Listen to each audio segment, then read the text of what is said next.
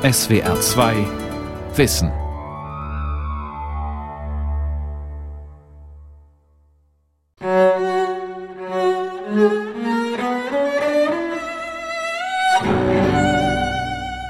Was macht der Kopf mit der Hand?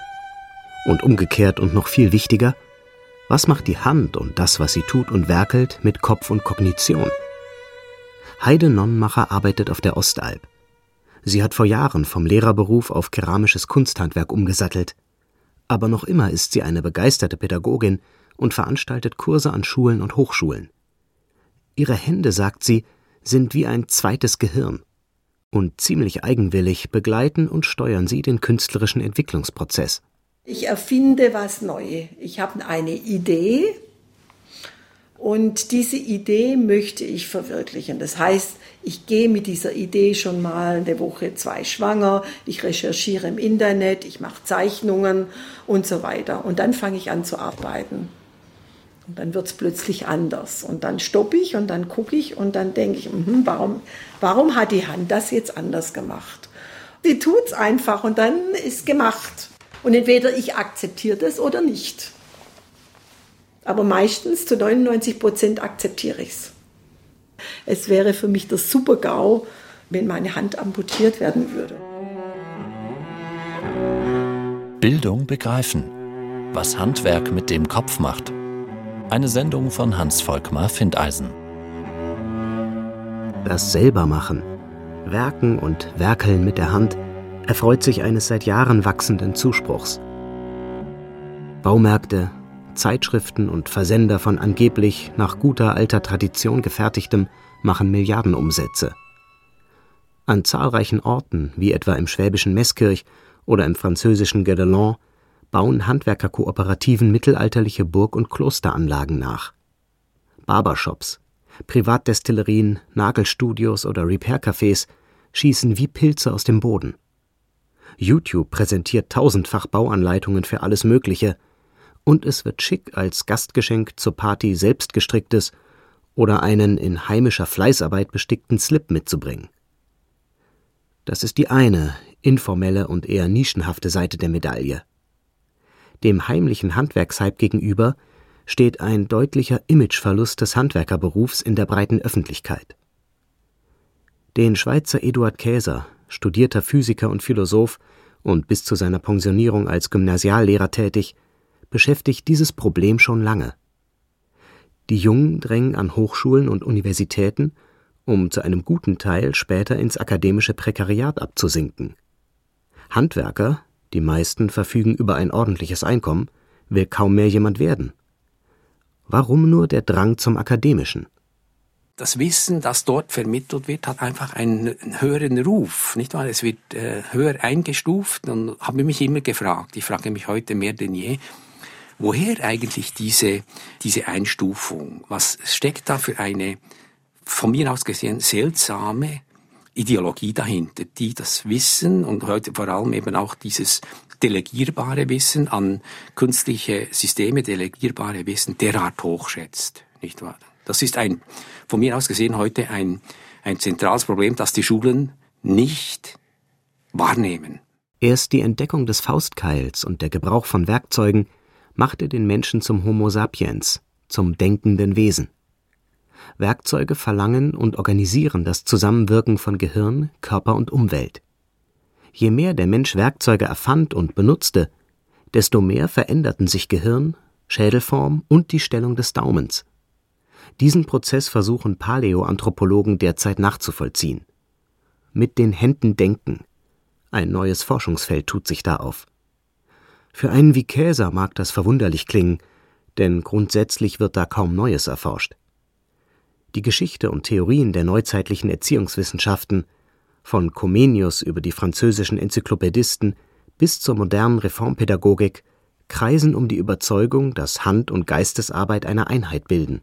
Hand und Kopf ist eine zentrale Achse in der Erkenntnis. Also die Hirn-Hand-Koordination, das ist auch ein äh, unglaublich äh, erstaunliches, verblüffendes Evolutionsprodukt, das wir auf diese Weise nicht wahr. Die Hände haben ja auch, äh, genauso wie beispielsweise das Hirn, haben die Hände eine unglaubliche Zahl von Nervenzellen dass man eben auch äh, in den Fingern eine unglaubliche Vernetztheit hat. Und diese Vernetztheit kommt sicher auch evolutionär davon her, die Evolution hat uns die Hand freigegeben. Und wenn wir diese Hirn-Hand-Koordination betrachten, ist die Hand ja sozusagen eine Fortsetzung des Gehirns. Also wir können auch eben sozusagen mit den Händen denken. Bis heute weiß allerdings niemand, wie dieser Austausch und Erkenntnisprozess im Einzelnen funktioniert. In der erzieherischen Praxis tut sich das Händische schwerer denn je. Klammheimlich haben sich spätestens seit den 1990er Jahren das traditionelle Werken für die Jungen und der Handarbeitsunterricht für die Mädchen aus dem Curriculum der staatlichen allgemeinbildenden Schulen verabschiedet. Nur in der dualen Berufsausbildung, in reformpädagogischen Ansätzen, im therapeutischen Bereich und in den Resozialisierungsprogrammen im Strafvollzug genießt das Handwerk noch immer höchstes Ansehen. Im allgemeinschulischen Mittelpunkt steht heute die Wissensvermittlung. Vor allem die Lehrer selbst tragen, wie Untersuchungen belegen, gerne das Selbstbild des intellektuellen Wissensvermittlers vor sich her. Ich denke, also bin ich. So leitete Descartes das wissenschaftlich-technische Zeitalter ein. Oder wurde es ein Zeitalter der Hirnlastigkeit? Der Kopf ist eigentlich das Zentrum das Gehirn ist das Zentrum eben äh, des Denkens und dabei vergisst man eben, dass das Gehirn eben Teilorgan des Körpers ist und man vergisst, dass der Körper Teil einer Umwelt ist. Also man hat viel zu stark diese Trennung durchgeführt und diese Trennung wirkt sich heute selbstverständlich auch in den Arbeitswelten, in der Wirtschaft, wirkt sich das aus, auch in der Wissenschaft, Konzentration auf das Gehirn, nicht wahr? Seit dem Beginn der digitalen Revolution und vor allem seitdem das Spekulieren mit virtuellen Börsenwerten 2008, 2009 in eine schwere Finanzkrise führte, ist das Konkrete und Handwerkliche mehr denn je Thema geworden. Damals eroberte das Buch eines Philosophen, der Motorradmechaniker wurde, die populären amerikanischen Bestsellerlisten. Er heißt Matthew Crawford und ist eine Art Anti-Descartes. Vor seinem Abschied aus der Welt der Wissenschaften hatte Crawford bei einem Think Tank gearbeitet und für seine Chefs Abstracts, Kurzzusammenfassungen zu bestimmten Themen in Serie geschrieben. Das Werk des Geläuterten hieß in der deutschen Übersetzung Ich schraube, also bin ich, vom Glück etwas mit den eigenen Händen zu schaffen. Für die, die es gerne intellektueller haben mochten, brach der renommierte Kulturkritiker und Hobbycellist Richard Sennett in seinem Buch Handwerk eine Lanze für das kunstvolle Arbeiten mit allen möglichen Werkzeugen und Instrumenten. Sennett ist ein Schüler der Philosophin Hannah Arendt.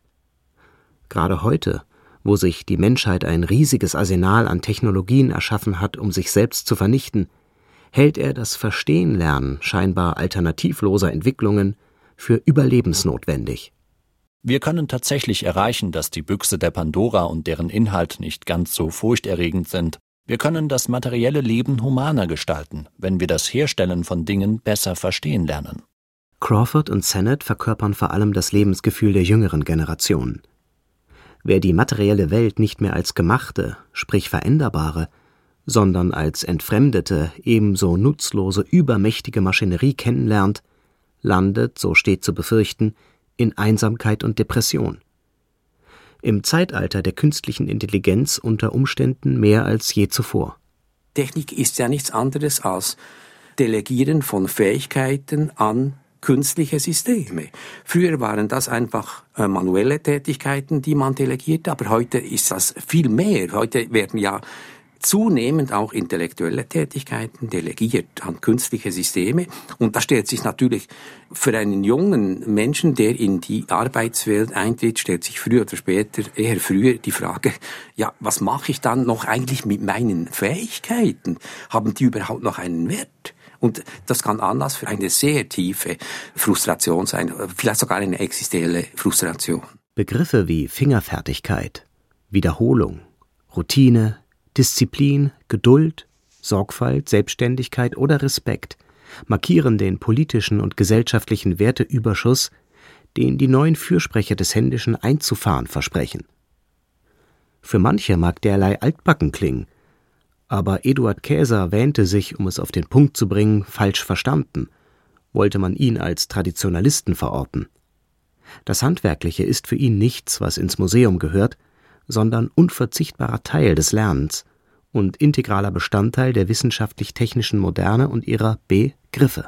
Auch im Denken gibt es ein handwerkliches Ethos. Sie müssen denken, müssen Sie eben auch gewisse Übungen durchführen. Und genauso beispielsweise muss man in der Mathematik muss man natürlich in eine Routineschlaufe treten. Sie müssen lernen zu summieren, Sie müssen lernen äh, zu multiplizieren, Sie müssen lernen Gleichungen zu lösen. Und zwar müssen Sie das möglichst lang.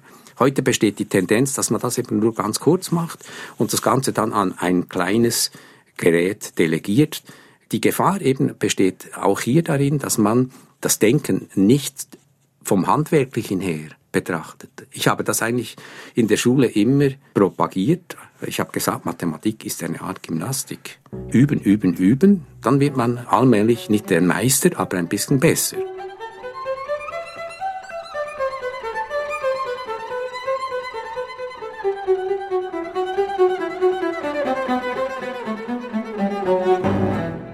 Zurück zu der Kunsthandwerkerin Heide Nonnenmacher. Für ihre Arbeiten hat sie den baden-württembergischen Staatspreis erhalten. Anfangs hat sie sich an der Töpferscheibe ausbilden lassen. Heute stehen filigrane Naturformen, das Spiel mit organischem Material wie Myzelen, Fasern und Geflechten im Mittelpunkt ihrer künstlerischen Arbeiten. Dazu braucht es ein großes Erfahrungswissen in Materialkunde, Glasur- und Brenntechniken, in Chemie und Physik. Kann derlei noch als Handwerk bezeichnet werden? Unbedingt, insistiert Nonnenmacher. Das ist genauso wie bei einem Handwerker, der zum Beispiel eine Installation macht. Man möchte auch in einem gewissen Zeitrahmen irgendwann zu einem Ergebnis kommen. Deshalb braucht man Disziplin. Und man braucht auch Durchhaltevermögen. Ich denke, diese Sache ist oft fließend beim Kunsthandwerker. Manchmal ist es eben mehr künstlerisch, aber das Handwerk hat eine ganz zentrale Rolle, denn ohne Handwerk kann man keine Kunst machen. Das ist einfach, ja. Gutes industrielles Design ist heute günstig zu haben. Und dennoch gibt es immer wieder Menschen, die sich die Arbeiten der Kunsthandwerkerin leisten. Der Unterschied und Wert, sagt sie, liege darin, dass ihre Arbeiten eine persönliche Handschrift tragen. Warum mache ich das? Ja, also diese ganze Story, die dahinter steckt, was man sich überlegt hat, wo sich sonst keiner Gedanken macht und wo man sonst bei so einem normalen Produkt nie mitbekommt. Das ist das Besondere. Man kann partizipieren von dem Kunsthandwerker, von dem, wie er lebt und was er von sich selber preisgibt mit dem Stück. Warum hat er jetzt den Stein für den Ring genommen und keinen anderen? Warum hat er jetzt das Ding nicht gegossen, sondern geschmiedet zum Beispiel? Ostalb meets China. Zurzeit arbeitet Nonnenmacher als Artist in Residence im Reich der Mitte. Zufall? Alle Diskussionen über Handwerk tragen einen romantischen Kern in sich. Sie erinnern an die Tradition der Bauhütten, an die zünftischen Lebens- und Lerngemeinschaften des Mittelalters. In einer hochindividualisierten Welt beschwören sie nicht nur handwerkliche Kunstfertigkeit, sondern immer auch das Soziale, das Genossenschaftliche, die grenzüberschreitende Vernetzung. Einfach mal gucken, wie machen es andere. Kultur ist ja, oder auch Kunsthandwerk wie Musik oder Literatur, die Kunst, das ist ja immer länderübergreifend, kulturübergreifend. Man kann so viele Grenzen sagen wir mal, einwerfen und, und, und Barrieren einwerfen, wenn man in diesem Bereich arbeitet. Und das ist für mich eigentlich eine ganz große Inspirationsquelle.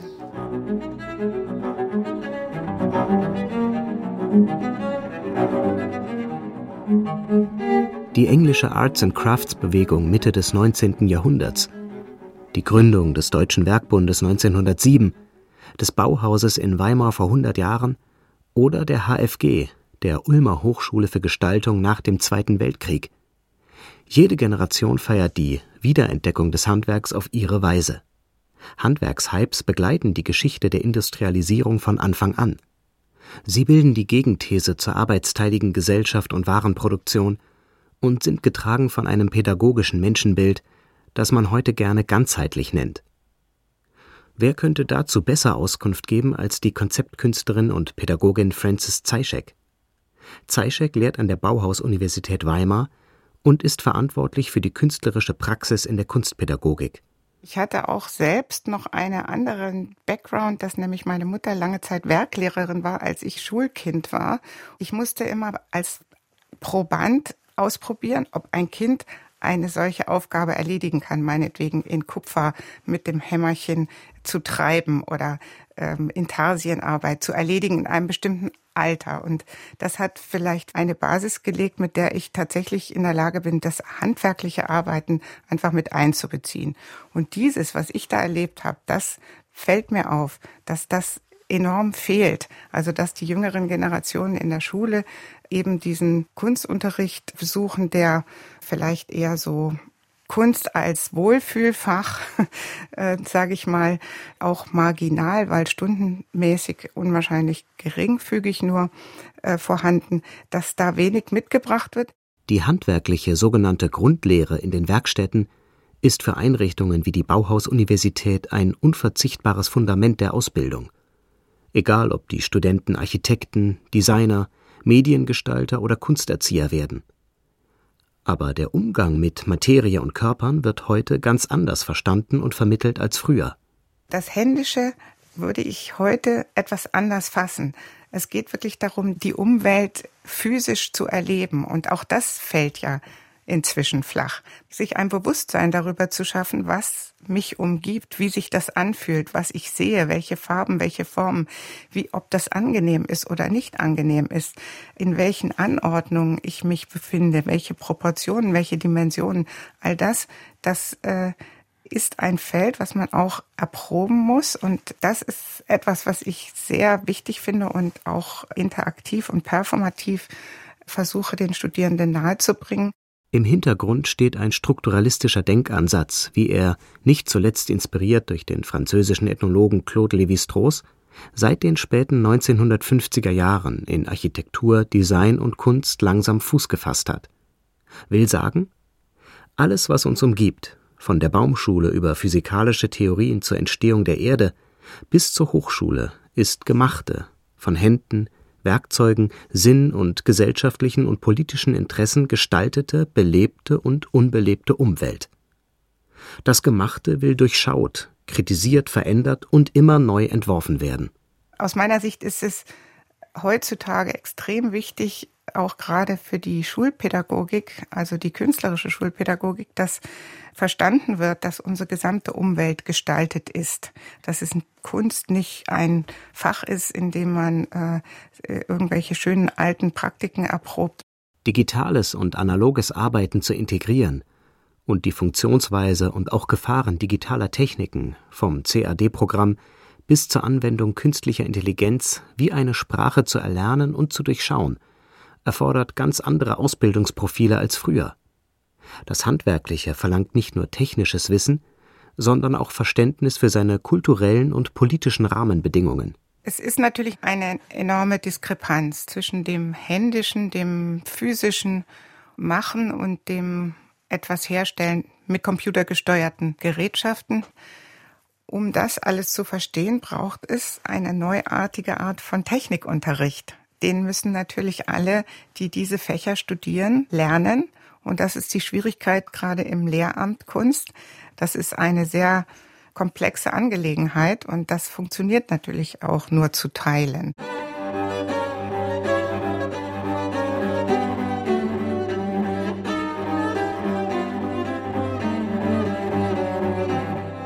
Der junge Stuttgarter Architekt Stefan Henrich hat schon früh beschlossen, auszusteigen seinen eigenen Weg zu gehen, um dann richtig einzusteigen. Als Spezialist für Robotics. Mehrfach preisgekrönt studierte und lehrte er in Frankreich und in den USA. Henrich entwickelt in einem internationalen künstlerischen, wissenschaftlichen und industriellen Netzwerk Vorrichtungen und Anwendungsmöglichkeiten für 3D-Drucker. So hat er einen speziellen Druckerkopf konstruiert, der künstliche Kokons also Gewebe mit stabilen und doch elastischen Strukturen, zu weben in der Lage ist. Wie die Kunsthandwerkerin Nonnenmacher orientiert er sich an den filigranen Bauformen der Natur.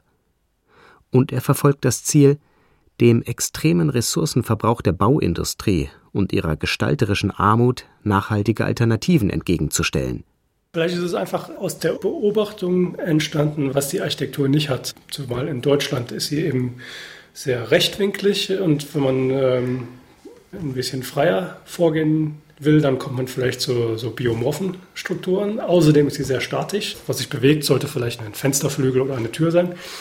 Und das hat mir vielleicht auch irgendwie gefehlt von Anfang an. Also vom zweiten Semester habe ich angefangen, mir Roboterstrukturen zu überlegen, die Bezug hatten zur Architektur, wo dann eben die Dynamik oder das bewegte Moment wieder mit reinkommt. Auf dem Tisch steht ein Laptop. Angekoppelt ist eine sozusagen getunte Maus, die extrem schnell Bewegungen in ein Entwurfsprogramm umsetzen kann. Wo ist da noch Platz für Handwerkliches? Wie kriegt Henrich die analoge Welt mit der virtuellen zusammen? Kein Problem, sagt der junge Mann. Also ich glaube, man muss quasi die tradierte Technik händisch erfahren haben, um sie dann zu nehmen, um sie weiterzuführen, wenn man ja, die auf dem Roboterkopf zum Einsatz kommen lassen will. In so einem Prozess kann man Monate damit verbringen, ohne dass man den Roboter anguckt, ähm, sondern nur, dass man sich quasi ja, händisch einen kleinen Aufbau macht, indem man so einen Fertigungsprozess simuliert. Und wenn der dann funktioniert, dann könnte man an den Roboter gehen, um es ihm dann beizubringen. Und Teil des Prozesses davon ist eben auch, dass man in traditionelle, sage ich mal, Werkstätten geht, Textilwerkstätten oder Metallwerkstätten, um mit dem Material quasi per Du zu werden. Drucker mit insektenartigen Körpern bevölkern Henrichs Werkstatt. Gerade bastelt er nebenbei an einem Tisch, der gehen kann wie ein Insekt. Die Computergeneration hat keine Angst vor dem, wovor die Kulturkritiker warnen, der Entkörperlichung der Welt. Das Analoge und das Digitale führt er spielerisch und ganz und gar unideologisch zusammen. Stefan Henrich ist ein modernes Mischwesen aus Architekt, Designer, Handwerker, Tüftler, Künstler und vielleicht auch Literat. Zum Beispiel so ein 3D-Modellierungsprogramm, das hat ja so ein bisschen äh, entweder eine Anlehnung ans Zeichnen, also es gibt schon so einen, so einen graduellen Übergang bis hin zu tatsächlich Programmierung, was schon Richtung Texthandwerk gehen könnte. Also dass man da sich eine Geschichte, also eine Chronologie aufschreibt. Zuerst soll das passieren, dann soll das passieren, dann soll das passieren. Selbst das ist auch nicht ganz abgelöst vom manuellen oder vom analogen.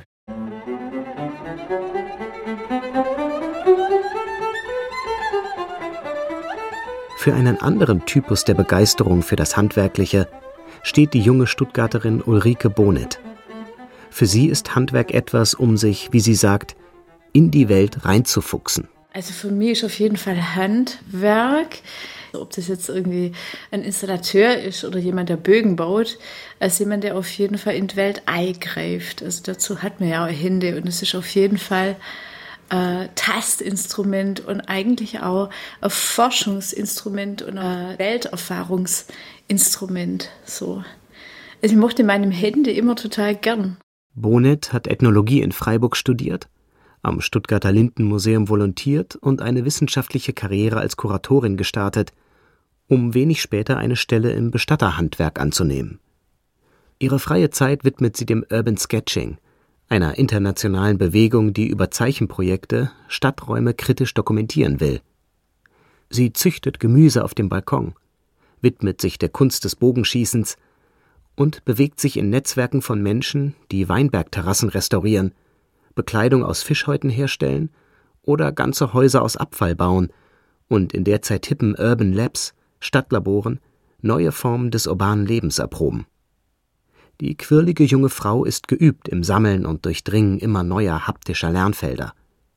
Da ist die Anstellung bei einem Bestattungsunternehmen auch kein biografischer Bruch. Also ich finde, dass das eine ganz große Schlüssigkeit hat und dass das auch ein Kreis ist, der sich schließt, weil das Leben beginnt ja auch handwerklich. Also das Hebammenhandwerk ist auch was sehr handwerkliches und ähm, es ist tatsächlich so, dass es mich immer berührt, wenn ich jetzt Verstorbenes sehe.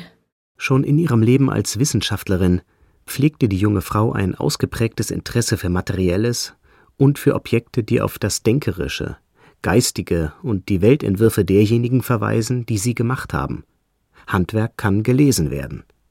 Handwerk offenbart Weltanschauung pur. Kurzum, die studierte Ethnologin Bonet ist Spezialistin für sibirischen Schamanismus. Landstriche wie die Republik Tuwa, die Baikal-Amur-Region oder die im Achatskischen Meer gelegene Insel Sachalin kennt sie von mehreren ungewöhnlichen Expeditionsreisen.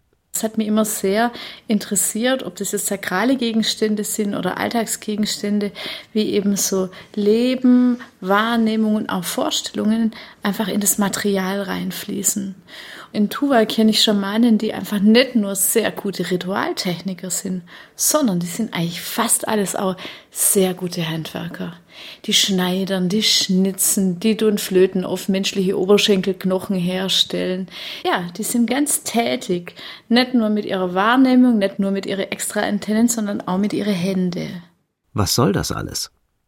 Bedeutet das wieder aufgeflammte Interesse an Händen, Handwerk und Heimwerken nicht einen Rückfall ins Mittelalter? Welchen Lerneffekt hat die große Lust am Basteln? Produziert sie nicht ein Heer von Do-it-yourself-Dilettanten? Vielleicht. Aber die Mission und Vision ist eine andere. Der aktuelle Handwerkshype produziert auch Prototypen für künftige Formen des Arbeitens und Zusammenlebens jenseits der Logik von Wohlstand, Wachstum, Ressourcenverschwendung und Ausbeutung anderer. Ich glaube eigentlich immer, dass alle Kräfte auch Gegenkräfte hervorrufen oder brauchen. Und das bedeutet eben auch, dass es in einer Zeit, wo natürlich eine unglaubliche Gewinnmaximierung oder auch so eine Selbsteffizienz eigentlich von Kindesbeinen gefeatured wird, dass es natürlich auch eine Sehnsucht gibt, sich wieder neu zu verbinden, ob das jetzt über Urban Gardening ist, ja, dass man in der Erde wühlt, dass man irgendwie selber anfängt, Bögen oder Schleudern zu bauen oder dass man zeichnet, so. Also, dass eigentlich auch durch diese zunehmende Digitalisierung, ich will jetzt gar nicht sagen Entfremdung, glaube ich eigentlich, dass es ähm, normal ist, dass so ein Bedürfnis nach so einer postmaterialistischen Gesellschaft mit vielleicht einem mehr Hand, Kopf, Bauchbezug auch wächst. Sieht man genauer hin, ist es ganz ähnlich wie bei den Schülerdemonstrationen von Fridays for Future. Hinter der Sehnsucht nach dem Handwerk scheinen pädagogische und radikaldemokratische Gesellschaftsutopien auf, wie sie in den 1970er Jahren, verbunden etwa mit Namen wie John Dewey oder Paolo Freire, höchst populär wurden. Eine zweite Phase der, wie man damals sagte, politischen Alphabetisierung scheint da anzubrechen. Nach 50 Jahren öffnet sich die Tür zu einer, wenn man so will, handfesten Kapitalismuskritik erneut.